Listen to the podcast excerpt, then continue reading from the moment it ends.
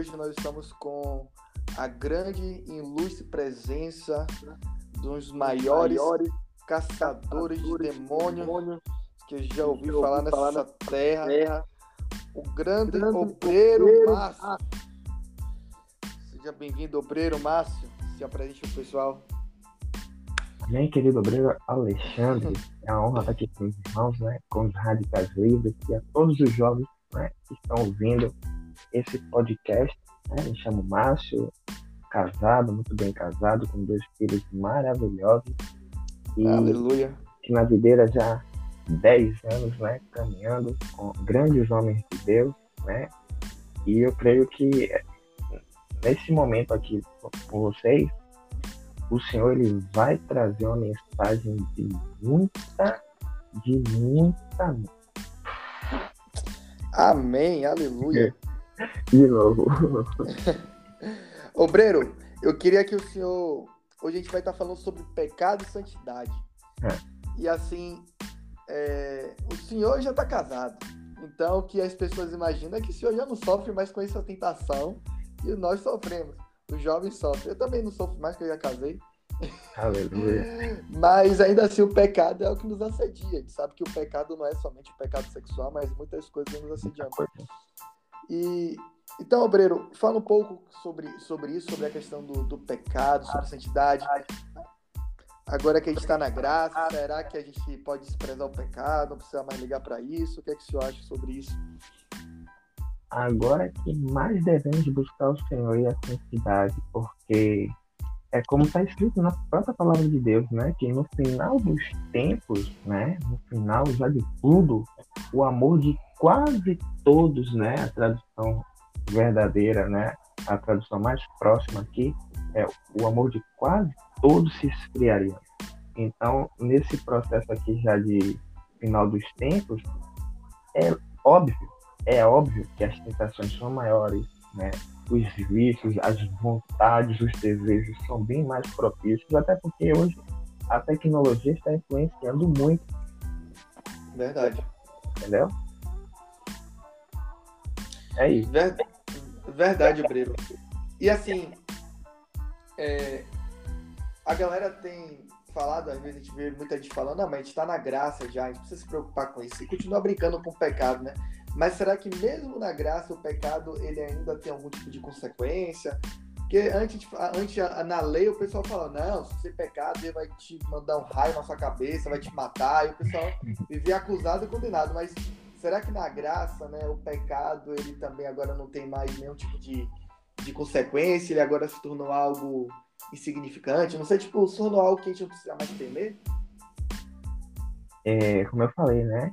Pelo contrário, é, agora que a gente tem que policiar mais ainda, porque assim, na graça nós enxergamos que a obra completa de Cristo na cruz, né, de cura, restauração, quebra de maldição, dos vícios, tudo já foi consumado, né? Mas todo pecado ele tem uma consequência, né?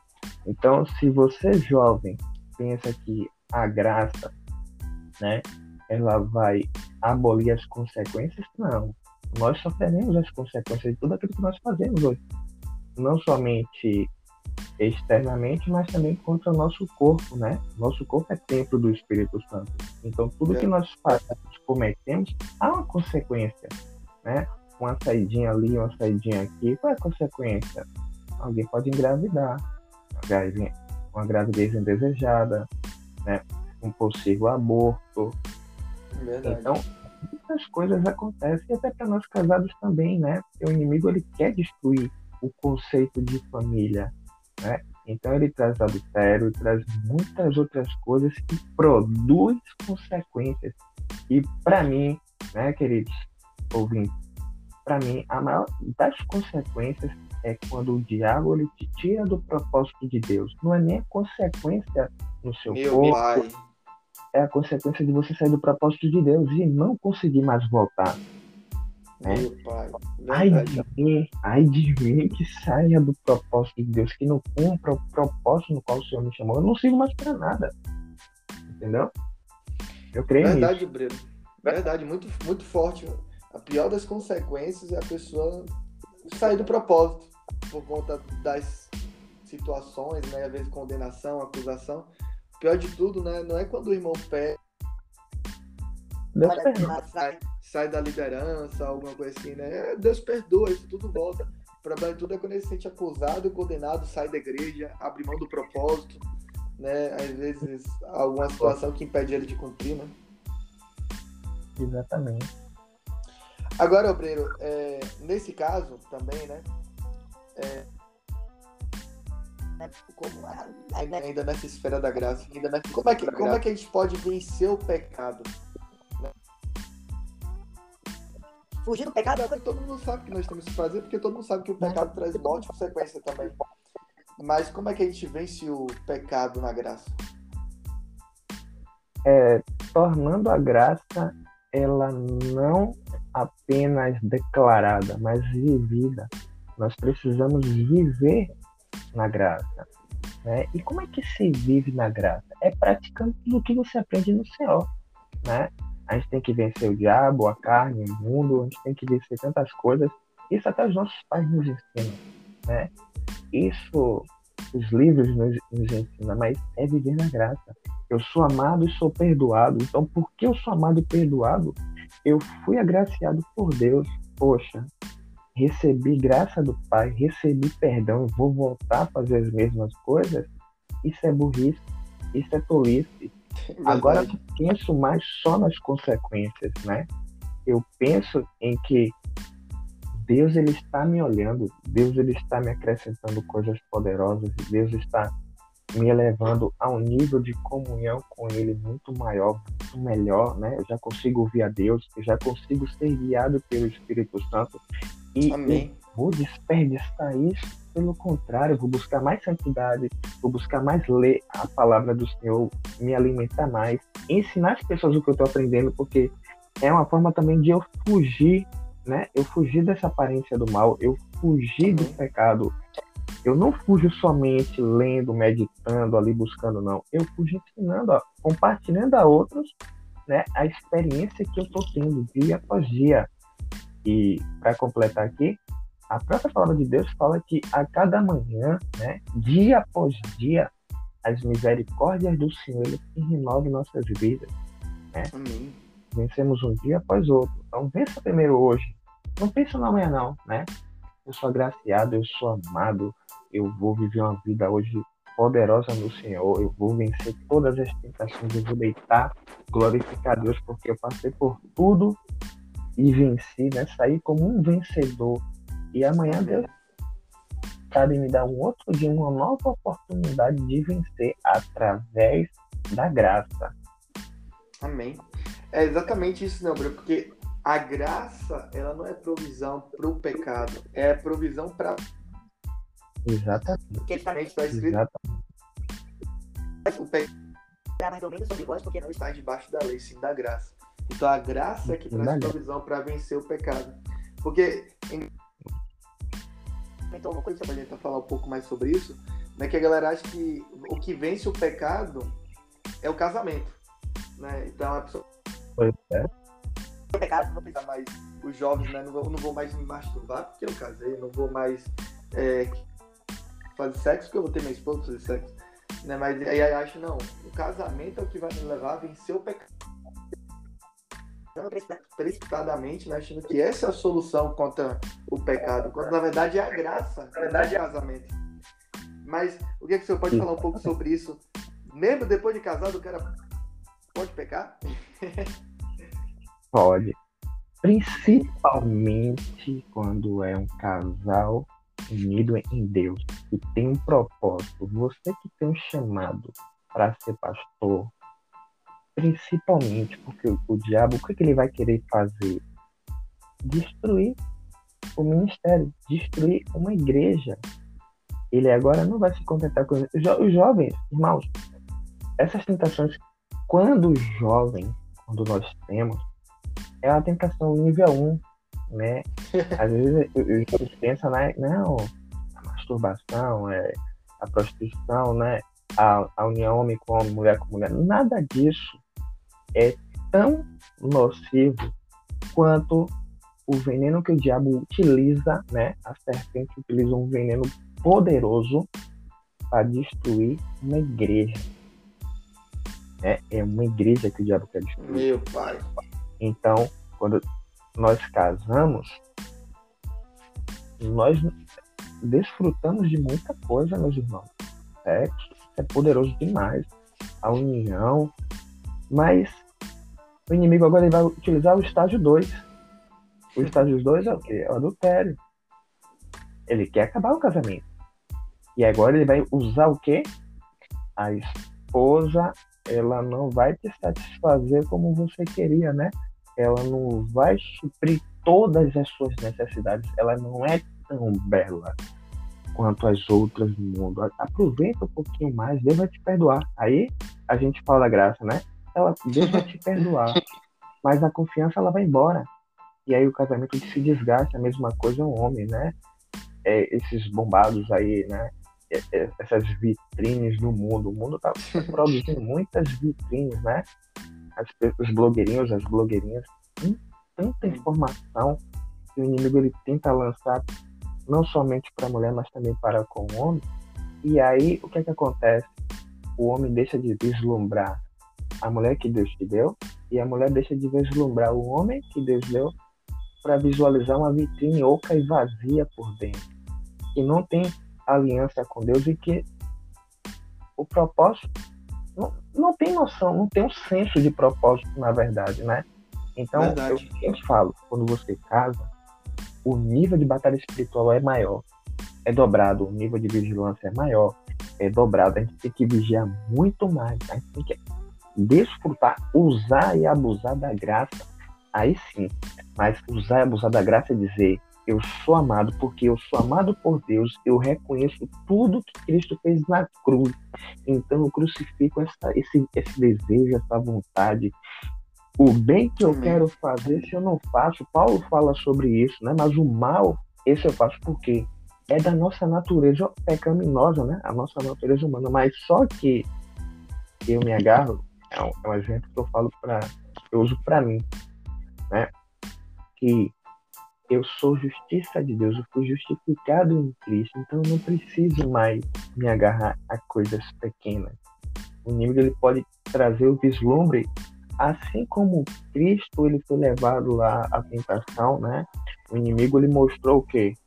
Reinos, né? Se prostrar, me adorar, né? Se prostra, Jesus, me adora e te dou tudo, tudo. Jovens, o diabo ele fala: se você se prostrar diante de mim, eu te dou todas as mulheres que você quiser, eu te dou todos os homens que você quiser, tu, todos os prazeres deste mundo. Não sabendo nós que por trás de tudo isso há um grande abismo. E outra coisa, né, para complementar isso aqui, Deus é dono de tudo. O inimigo não criou nada. Então, o jardim de delícias, prazeres que eu vou ter no meu casamento. E a graça de Deus é que me sustenta a não cair nessas ciladas, né? É através da palavra, né? Resistir o diabo e o diabo fugirá de vós. Amém? Não é. Você tem que. Amém. Aí. É isso que eu queria falar. Sei daí, não, sei daí. Uma coisa. Lembra que um pastor uma vez pregou aqui, né? Algo que ficou marcado na minha mente. E eu falo até hoje, né? Que quando você. Sua maior tentação é fazer sexo. A maior tentação que o diabo é você não fazer sexo. Então, aí acontece, quando você é solteiro, você quer o tempo todo. Você fica ali desejando, fica falando, quando eu casar, vai ser duas, três, quatro, cinco vezes no dia. Aí depois uhum. o diabo coloca tantas situações na sua vida, tanta coisa para fazer, tanta tarefa, né, e tal, para operar, né? Às vezes é filho, é trabalho, tanta coisa que o diabo tenta fazer você não ter esse momento de relação. Para quê? Para que ele possa né, ficar mais fácil de te seduzir com essas outras propostas, né, do mundo afora, de adultério e tal. Então, é... amém, Obreiro. Agora, outro ponto, Obreiro, eu acho que interessante, né, agora a gente vai andando um pouco mais pro lado da questão da santidade, né, o que seria santidade para o Senhor, né? Todo mundo fala de santidade, santidade, tem que andar em santidade, mas o que é ser santo? Será que ser santo é só o cara não andar no pecado? Será que é só isso? Né? Porque o que a galera fala, ser santo é não ter pecado. Mas será que é isso? Ou é só isso? Né? Então, o que é santidade para o Senhor? O que é santidade nesse tempo da graça? Eu refiro o texto que tem lá em Lucas 1,75. Em santidade e justiça perante Ele todos os dias da nossa vida. Santidade, querido, é algo que vai além do nosso raciocínio, porque pessoas pensam que santidade é você estar tá ali em momento de jejum, momento de oração, né? Momento que você está fazendo penitências, né? Tem pessoas que pensam que para voltar à presença, né? Eu falo aqui entre aspas, voltar à presença de Deus depois que você peca, você tem que criar um ritual, né? para poder voltar. A graça, ela rasgou o véu. Então nós temos o livre acesso ao Senhor, Pai, perdoa. Automaticamente você é perdoado, lavado pelo sangue do Cordeiro. Então, a santidade é você, dia após dia, reconhecer o favor do Pai. É você andar no caminho de obediência de Cristo, né? Na obediência a Cristo, obediência de Cristo. Cristo ele trilhou um caminho de obediência ao Pai. O caminho que nós, seres humanos, né, nós nunca, após a, a questão da, da queda, nós nunca teremos a capacidade, porque foi nos tomado isso. A partir do momento que o inimigo enganou o homem, nós perdemos essa capacidade de voltar ao Pai. Né? Criou-se um abismo e Cristo ele percorreu um caminho de santidade que nós não teríamos esta capacidade. Então, esse caminho, esse caminho de Cristo até a crucificação, até ele dizer está consumado, eu coloco na minha mente todos os dias, eu declaro, eu sou justiça de Cristo, né? Então, por eu ser justiça de Cristo, ele me faz limpo, ele me faz puro, ele me faz santo. E a segunda coisa que me torna né, mais santo, né? Me torna santo ali é quando eu declaro as maravilhas do Senhor, né? Eu começo a declarar os hinos, os cânticos, quando eu começo a louvar, declarar as grandezas do Pai, confessar a palavra de Deus, porque a palavra lá, ela nos lava, né? Ela lava o nosso interior e do nosso interior ela sai rios de águas vivas. Quando sai rios de águas vivas de nós, é porque nós estamos ali em um processo de santificação. Então, para mim, a santidade é isso, né? Em santidade e justiça perante Ele, perante o Senhor, todos os dias da nossa vida. É você olhar para Cristo e dizer: Obrigado, Senhor. Pronto, nesta hora eu já sou santo. Amém. Muito bom, porque a galera corre atrás da santidade como se fosse algo inalcançável, né? É, uma penitência, vou ter que pagar um preço para Eu fazia isso, meus irmãos. Eu criava vários caminhos. Tinha dias que eu nem orava porque eu ficava tão. Eu me sentia uma pessoa tão suja, né? Porque eu pequei, porque eu quebrei o jejum, porque eu falei com, com pessoas de uma maneira errada, porque eu respondi errado. Então, isso é lei. Isso é lei, não é graça. Graça é você olhar para Cristo, o caminho que ele percorreu até Deus, né, até o Pai, e quando ele disse está consumado, tudo foi limpo, né? Pecado confessado, Deus já lhe apaga no mar do esquecimento. Então, quem é o inimigo para tentar me acusar? Amém. Verdade. Uh, glória. Aí, irmão, forte saiu. Muito forte. Obreiro, mais uma coisa aqui que eu acho interessante, né? Se eu falar para pra gente, falar para os radicais livres que estão nos escutando aqui, né? É, o radical livre, né? É aquele que é radical contra o pecado e que anda na contramão do mundo, né? Que anda em santidade, né?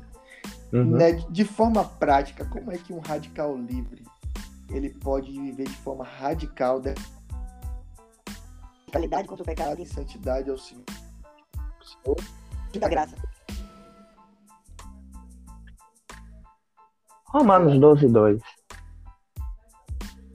E não sede conformados com este mundo, mas sede né, transformados pela renovação do vosso entendimento para que experimenteis qual seja a boa, agradável e perfeita vontade de Deus. É, os radicais livres, eles só serão radicais quando tiver a mente renovada dia após dia. Oh, Deus. Quando os radicais entenderem, quando o jovem entender que independente de qualquer coisa, independente de qualquer fraqueza, independente de qualquer mentira do diabo, qualquer acusação do inimigo, ele tem a renovação diária na mente. O Senhor, ele renova a nossa mente dia após dia. É porque Amém. nós nossa, o nosso espírito ele se impregna com tanta porcaria que a gente vê, tanta porcaria que a gente ouve, pessoas que todos os dias nós temos contato, né? Pessoas que têm a mentalidade errada, né? Pensamentos rebeldes, né? Pessoas que são totalmente liberais demais, né? Porque eu nasci assim, você nasceu do espírito, você nasceu de novo e porque você nasceu de novo, agora o Espírito de Deus habita em você e você é radical. Quando o inimigo vier bater a sua porta, você tem a palavra de Deus, né? Na minha fraqueza, o Senhor me faz forte.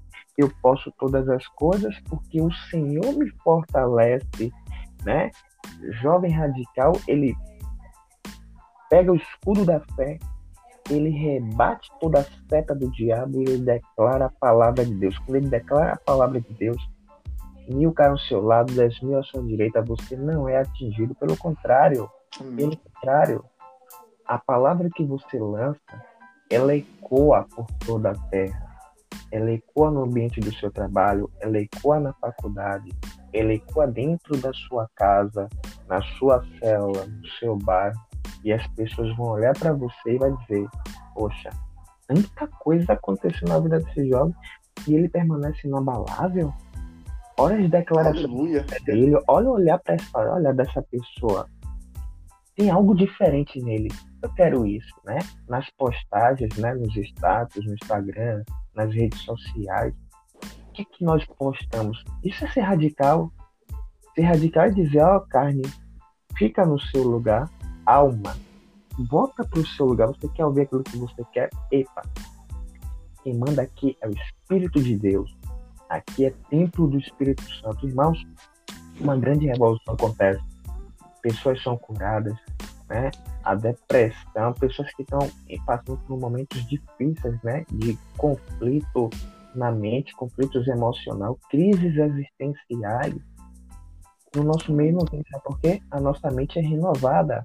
Quando você aplica Romanos 12, 2, dia após dia, sua mente não tem espaço para depressão, para ansiedade, né? para as tentações, para tudo aquilo que o inimigo tem preparado. Né? O laço do passarinheiro, irmão, isso aqui ele foi criado para os jovens. Mas Amém. só que pescador de almas, ele está com a sua vara e a sua rede ali, ó. Ele nos pescou. Quem é doido de tocar nos peixinhos do Senhor, né? Seja oh, oh, do Senhor, né? E para completar aqui, para finalizar essa, esse raciocínio, olha o que a palavra de Deus fala. Eu falo isso aqui no geral, ai daquele que tocar nos bens do meu ungido, né? Ai daqueles que tocar no seu corpo, ai daquele que tocar na santidade na qual Deus tem preparado na sua vida, né? Deus te preparou. Ai daquele que tocar nos nossos bens, né? Ai daquele que tocar no nosso chamado. Aí eu falo é o diabo, irmão. O diabo, ai dele que toque nas promessas que Deus fez nas nossas vidas. O melhor seria ele não ter nascido, né? Então, vi, vivamos uma vida de santidade aplicando Romanos 12. Não se conforma, queridos, não se conforma com as formas, né? O mundo agora ele criou uma caixa que os jovens têm que ser dessa forma. Os jovens têm que se, se vestir desse jeito. Os jovens agora podem, né? aflorar as paixões, porque isso é normal, né? É, o que tem, nada não. O que é que tem e tem nada não? Isso é o nome de espíritos malignos que ele tem que trazer confusão na nossa mente. Confusão que traz crises existenciais na nossa vida. Então o que é que tem, não tem nada não? Está debaixo dos nossos pés, está amarrado, está cancelado. Então, Amém. o que prevalece Amém. em nós é a graça de Deus, né? Eu sou amado, sou favorecido, terei um bom casamento, terei um, um grande pastor, missionário, um evangelista. Deus está levantando uma geração poderosa, mas precisamos experimentar da graça da maneira correta, amém? Amém, obreiro. Amém. Deus é poderoso, e isso mesmo, irmãos, isso é muito forte, né? muito forte. Eu gostei, achei engraçado. Falou, o que é que tem? Tem nada não, demônio. e o pior é que é sempre isso mesmo. Então sempre fala, não, o que é que tem? Tem nada não. Esse é um espírito mesmo aí. Tudo é lá. É... Agora, Obreiro, é... muito obrigado pela sua presença aqui no nosso podcast. Seja muito bem-vindo fazer outras aí, quem sabe com o tema falando um pouco sobre batalha espiritual, sobre essas coisas. Também, pra e... Ah, vai ser uma coisa que você, que você tem muita especialidade aí, ensinando os irmãos como caçar demônio. Eu tô até escrevendo um, um, um PDFzinho básico, é, trabalhando batalha espiritual no nível da graça. Meu pai, esse eu compro. Eu já fui muito legalista em relação a isso. Eu aprendi dentro da videira a usar a graça a meu favor na batalha espiritual. De maneira simples, uhum. clara, objetiva, e um dia eu vou estar compartilhando com os irmãos. Amém. Pode, pode, pode compartilhar mesmo. Eu compro. Mas pra gente finalizar aqui, obreiro, é, onde é que o senhor, onde é que a gente pode te encontrar nas redes sociais, seu Instagram? Eu tenho Instagram lá, é Roxo Márcio. Vocês podem me encontrar lá, né? Arroba Roxo Márcio e quiser tirar dúvida, né, trazer mensagens também para mim, Irmãos, estamos aqui para crescer com os irmãos, né? E todos vocês ouvintes também têm mensagens boas, né? Vocês são usados por Deus, vocês são cheios do Espírito Santo e sempre, né, quando há uma troca de conhecimento, quem ganha é o reino de Deus. Verdade. Então, pode contar comigo, né? Eu estou aqui 100% à disposição dos irmãos. Amém. Amém, obreiro, muito obrigado. É uma honra, senhor, uma das pessoas que me inspira, que me ensina bastante. Confesso que foi uma honra poder caminhar com o senhor durante muito tempo, aprendi muito com o senhor. Então não deixa de seguir esse grande homem de Deus, irmãos, né? Arroba Márcio Roxo, Márcio Roxo. A gente vai estar deixando aqui na descrição é, o, o, o Instagram do Obreiro, para você estar tá seguindo. Não deixa de seguir também nosso Instagram do arroba Radicais Livres né, o Instagram também da nossa Igreja Videira, Igreja Videira, arroba Videira Salvador. E aqui também vai estar tudo aqui no link da descrição para você não deixar de seguir e de nos seguir aqui no nosso podcast, tá bom? Nos segue aqui no Spotify. Fica com Deus e até a próxima. Tchau, tchau. Aleluia.